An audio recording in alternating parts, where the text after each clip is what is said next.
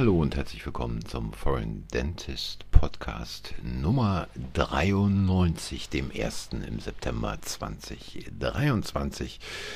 Danke fürs Einschalten, danke für eure Zeit und nach einem völlig überhitzten Sommer, der auch noch zusätzlich ganz viel Dürre nach Deutschland brachte, haben die meisten wahrscheinlich wieder angefangen zu arbeiten und sind schon wieder im Hamsterrad ihrer Praxen eingespannt. Ja, und äh, da fange ich heute gleich mal mit einem interessanten Thema an, ähm, was ich im, tja, wie soll ich sagen, äh, Propaganda-Werbeblättchen äh, der Funktionäre von Kassenzahnärztlicher Bundesvereinigung und Zahnärztekammer gelesen habe. Da sind jetzt also in ganz großem Stil die promovierten Tüten, Tüten, Tüten, nein, Türklinkenputzer natürlich unterwegs. Und es geht da um die digitale Plug-Dokumentation. Da haben sich also mehrere Leute der Uni Gießen mit einem langen, langen, langen Beitrag, vier Leute insgesamt, damit beschäftigt, äh, wie der Intraoralscanner im Prophylaxe-Programm eingesetzt werden kann. Und als ich diese Überschrift sah, dachte ich, geht's noch? Ähm, also hier wird in der Tat vorgeschlagen, dass man den äh, Intraoralscanner in der Prophylaxe einsetzt, weil dieses äh, Teil ja mittlerweile ein digitales Multifunktionsinstrument sei. Ähm, also ich weiß gar nicht, was ich dazu sagen soll. Mir ist echt der Atem weggeblieben und äh, interessant hier in diesem Artikel äh, steht hier basierend auf diesen Erkenntnissen, also auf Erkenntnissen von äh, Axelsson und Linde von 1978 bzw. 1981 zum Thema Individualprophylaxe oder besser gesagt äh, Prophylaxe-Sitzungen zur Prävention äh, von oralen Erkrankungen, also basierend auf diesen Erkenntnissen, verglich die Arbeitsgruppe von Hugeson verschiedene Arten von Prophylaxeprogrammen miteinander und konnte zeigen, dass eine individuelle Beratung, Instruktionen, ein anschließendes Hands-on-Training zu den besten Ergebnissen bei der Plaque-Reduktion führen. Völlig richtig. Äh, das ist wirklich äh, das Einzige, was da hilft. Und jetzt kommen die Damen und Herren aus Gießen hier äh, und schreiben, die heutigen Präventionsstrategien berufen auf diesen, äh, beruhen auf diesen Ergebnissen. Allerdings zeigten die retrospektiven Auswertungen des Prophylaxe-Programms an der Universität Gießen, dass sich das Inanspruchnahmeverhalten der Patientinnen und Patienten im Laufe der Jahre verändert hat. Natürlich, völlig klar hat sich das Inanspruchnahmeverhalten der Patientinnen und Patienten verändert. Es gibt gar keine Frage. Jetzt geht es weiter.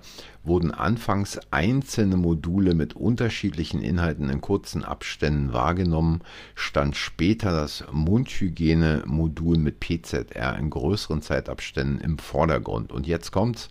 Die Patienten konsumierten die professionelle Zahnreinigung und die Plackwerte stagnierten oder verschlechterten sich sogar speziell bei denjenigen, die mit guter, guter Mundhygiene in das Programm einstiegen. Dann schreiben Sie hier, möglicherweise wiegt die regelmäßige PZR die Patienten in falscher Sicherheit. Nun, ähm, ich ich mache mir hier nicht eine Mühe und schreibe hier irgendeinen Leserbrief, rufe die äh, Typen da in der Uni an. Äh, da ist also schon die Herangehensweise völlig falsch. Da wird also vorausgesetzt, dass man von Seiten der Universität alles richtig macht und dass man da mit den Modulen ähm, die Patienten richtig anspricht. Ich glaube, man muss sich da einfach mal überlegen, wie erfolgt die Motivation der Patienten, wie erfolgt das Gespräch mit den Patienten, welche Mitarbeiter haben da eigentlich in der Universität gewechselt, welche machen nicht mehr den Job, den sie, äh, die, die es früher gemacht haben, sind vielleicht nicht mehr da, es sind jetzt andere da, ähm, was genau passiert da und so weiter, weil ich glaube, nicht ich glaube, sondern ich weiß, dass mit der richtigen Kommunikation während dieser äh, Sitzung Patienten immer motiviert sind und immer besser werden. Und wenn man ihnen zeigt, wo Belege sind, nachdem sie auch aufgeklärt wurden darüber, was diese Belege verursachen, ich will es hier alles nicht erklären, das wisst ihr alles selber, dann sind die Patienten entsprechend motiviert und wollen sich selber verbessern. Sie wollen nicht dem Zahnarzt oder der Zahnärztin Gefallen tun, sondern sich selber, insbesondere Patienten, die große Behandlungen bereits hinter sich hatten und die wissen, was es bedeutet, wenn man die Zähne äh, nicht richtig reinigt. Und äh, es ist einfach nur lächerlich, dann hier diese Ausgangslage, wo scheinbar an der Uni ähm, überhaupt die Grundlagen nicht richtig äh, bewertet werden, zu sagen, Plaque-Dokumentation und Mundhygieneinstruktion und dann auch noch den Intraoralscanner nehmen. Also ähm, da wird hier geschrieben in dieser Arbeit, Intraoralscanner haben sich in den vergangenen Jahren zu einem innovativen Tool entwickelt, das viele Bereiche der Zahnmedizin unterstützt. Also die Frage ist ja schon mal, ich habe es auch in einem anderen Podcast bereits angesprochen, inwieweit man überhaupt mit einer digitalen Abformung all das machen kann, was man mit einer herkömmlichen analogen Abformung tun kann. Insbesondere wenn es darum geht, ähm, Abformungen für Prothesen vorzunehmen. Und es ist dann äh, noch zusätzlich, was äh, die jetzt hier in ihrer Arbeit schreiben, es ist nicht nur eine Visualisierung von Behandlungsergebnissen, sondern auch eine platzsparende und dauerhafte Dokumentation des Zahnstatus, was hier zur Verfügung steht.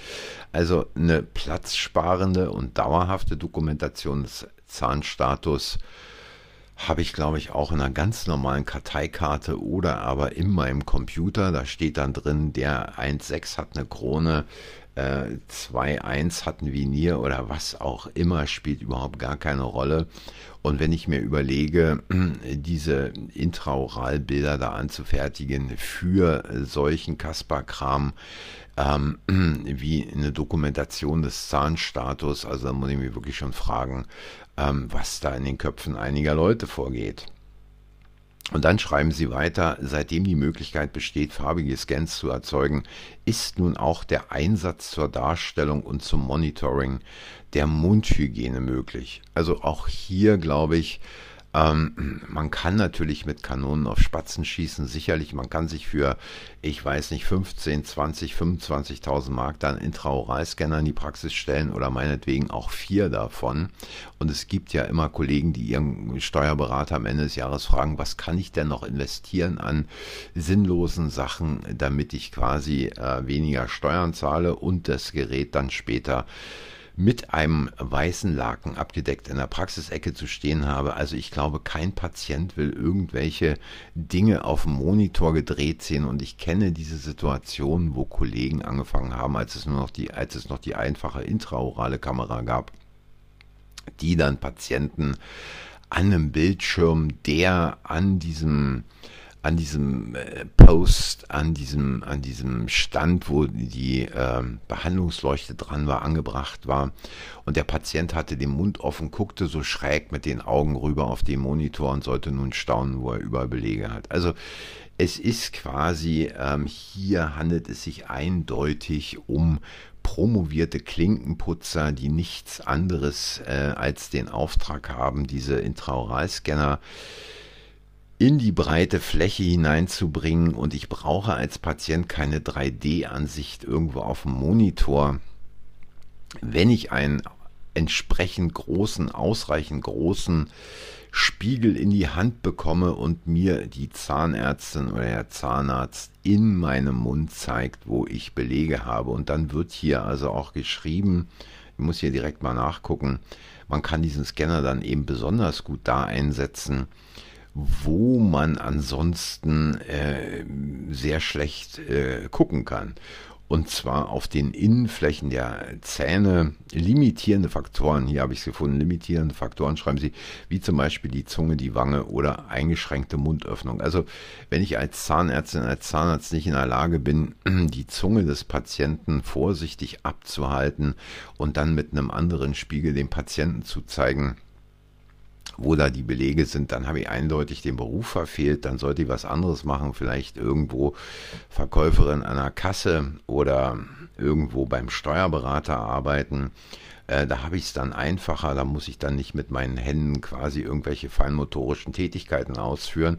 Und dann schreiben sie noch oder eine eingeschränkte Mundöffnung. Also wer da schon eine eingeschränkte Mundöffnung hat, mit dem, bei dem möchte ich ungern mit diesem großen Intraoralscanner dann auch noch durch den Mund fiedeln, weil ich glaube, das bringt nicht wirklich Spaß, weder für den Patienten noch für den Zahnarzt.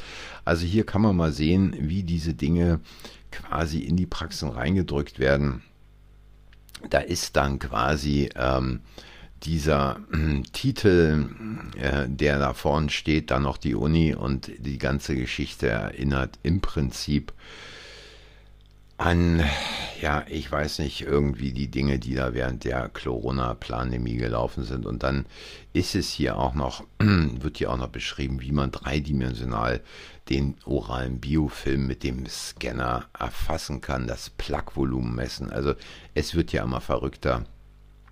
Und es hat ja nichts mehr wirklich mit richtiger Zahnheilkunde zu tun und schon gar nicht, um einen Patienten zu motivieren, die Zähne aufmerksamer und äh, wesentlich besser zu putzen, als er es vorher getan hat. Also wer nicht kapiert, dass es einfach eine Frage der Kommunikation ist, wie ich meinen Patienten auch dahin führe, anders zu putzen, ähm, der wird es auch mit einem Intraoralscanner nicht schaffen und wird auch mit diesem Gerät letztlich, äh, außer dass er da ein Mäusekino hat, keine besseren Ergebnisse letztlich in der Therapie erzählen. Ja, und weil wir schon wieder bei diesem ganzen Digitalprogramm äh, sind, was sich da derzeit abspielt, ähm, gibt es hier einen anderen Artikel, überträgt Fitbit unzulässig Gesundheitsdaten in die USA? Fragezeichen. Nun, der, äh, Helmut Schmidt hätte, hätte gesagt, da ist ja die Frage schon scheiße. Äh, und die ist es in der Tat. Da hat also eine österreichische, eine österreichische Organisation gesagt, dass Nutzerinnen und Nutzer dem Datentransfer in Länder außerhalb der EU zustimmen müssen, um die App des Gesundheits- und Fitnessunternehmens nutzen zu können. Und wenn die äh, äh, Nutzer da dem Ganzen zustimmen, dann handelt es sich wohl kaum um eine unzulässige Gesundheitsdatenübertragung in die USA. Und ich darf nochmal darauf zurückkommen, was der Lauterbach auch angekündigt hat. Er will einen verbesserten Gesundheitsdatentransfer transatlantisch haben. Also er will quasi deutsche Gesundheitsdaten dann auch mit den USA austauschen und dies dann natürlich äh, mit seiner elektronischen Gesundheitsfidelkarte, äh, die er da einführen will, mit aller Macht. Und diesbezüglich, und da komme ich gleich auch nochmal auf das nächste, ähm, da steht jetzt hier auch eine Überschrift E-Rezepte ab sofort per elektronischer Gesundheitskarte in Apotheken in ganz Deutschland einlösbar. Mit anderen Worten, ähm, wenn es dann zur Verpflichtung des E-Rezepts kommt und du hast keine hast kein Smartphone, dann bleibt nur die elektronische Gesundheitskarte, um ein Rezept in der Apotheke einlösen zu können, was dann bedeutet, dass automatisch auch eine elektronische äh, Patientenakte angelegt wird. Also nach dem Motto, und bist du nicht willig, so brauche ich Gewalt, wird hier vorgegangen, nur dass die Gewalt eben anders läuft, als es vielleicht noch vor 200 Jahren der Fall war. Da hat man die Leute noch geprügelt, heute äh, nimmt man äh, halt psychische Gewalt, um die Leute da entsprechend auf die Reihe zu kriegen. Und dann gibt es auch noch einen wunderbaren Artikel in eben gleicher Gazette, E-Rezept, EPA und Forschungsdatengesetz. Der Minister ruft zur Aufholjagd. Und gibt es hier so ein schönes Bild, irgendein Rentner, Peter Jordan, 86, steckt seine Gesundheitskarte in ein Kartenlesegerät, um in einer Berliner Apotheke Medikamente zu kaufen. Bundesgesundheitskasper Lauterbach schaut zu. Ja, ähm, es ist also eine Riesengeschichte, die da läuft und die sich der, die, wo sich die meisten überhaupt nicht der Dinge bewusst sind, die da kommen werden, äh, welchen Einfluss es letztlich auf das alltägliche Leben vieler Menschen hat und wie gläsern eigentlich jeder durch diese Digitalisierung wird. Dazu passend die Digitalgesetze, die verabschiedet wurden und äh, da wird also im Augenblick gerade der Sack zugemacht. Und zum Thema Sack zumachen noch eine andere Meldung. Äh, wahrscheinlich hat sich keiner von euch jemals, äh, ich genauso wenig, äh, mir irgendwann mal die Nutzungsbedingungen, die Microsoft-Richtlinien durchgelesen und äh, die letzten, die da kamen per E-Mail. Äh, wenn man die sich vornimmt, dann bleibt einem der Atem weg und es hat Leute gegeben, die sich die tatsächlich mal durchgelesen haben, also diese Richtlinien. Und ab Ende September gelten also neue Nutzungsbedingungen. Und jetzt Achtung kommt's. Ab diesem Tag gibt man Microsoft freiwillig, ja, freiwillig eine unbeschränkte und weltweit gültige Nutzungslizenz aller Inhalte, die mit Windows verwaltet werden. Mit anderen Worten, nicht nur die Texte, die ihr schreibt, sondern auch letztlich alle anderen Dinge, die ihr mit Windows verwaltet. Also das ganze Praxisprogramm, der Praxiskalender, die Abrechnung und, und, und, und, und. Da wird zukünftig Microsoft Zugriff drauf haben. Microsoft darf und wird alle Daten des Computers in Echtzeit speichern, kopieren, verarbeiten, verändern, publizieren, weitergeben und analysieren. Und dies natürlich letztlich auch deswegen, um ihre künstliche Intelligenz zu füttern. Also es heißt wirklich aufwachen. Wer bisher nicht aufgewacht ist, für den kommt wirklich jede Hilfe zu spät. Und das Ganze natürlich immer unter dem Vorwand, dass es darum geht, Terroristen zu jagen und zu finden. Ja.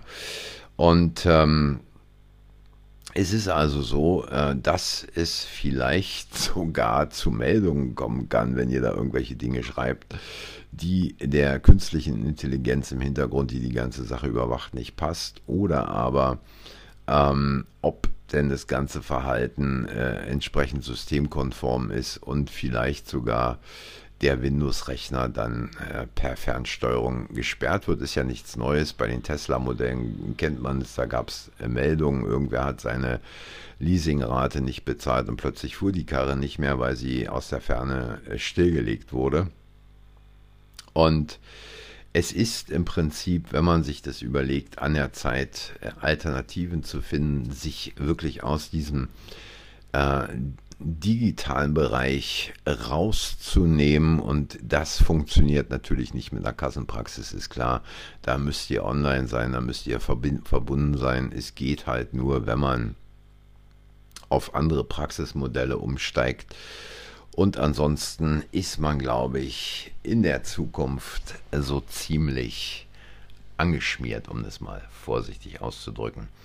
Ja, äh, keine schönen Nachrichten, ich weiß, aber so sieht es nun mal aus. Und ähm, wer mehr zum Thema, wie kann ich denn eine Prophylaxe gestalten, dass Patienten nicht nur wiederkommen, sondern wirklich Freude daran haben und entsprechende Ergebnisse zeigen. Und zwar nicht nur äh, in den ersten Monaten oder in den ersten ein, zwei Jahren. Der kann gerne Nachricht schreiben und äh, dann können wir gucken, was da zu machen ist, wie es im Augenblick aussieht, wie man es verbessern kann, ohne Intraoral-Scanner und äh, die ganze Sache auf ein völlig neues Level heben und der gesamten Geschichte Schub verleihen. Nun, für heute sage ich danke fürs Zuhören und für eure Zeit. Wenn es euch gefallen hat, hinterlasst ein Like, abonniert den Kanal, sagt anderen, dass der Kanal existiert.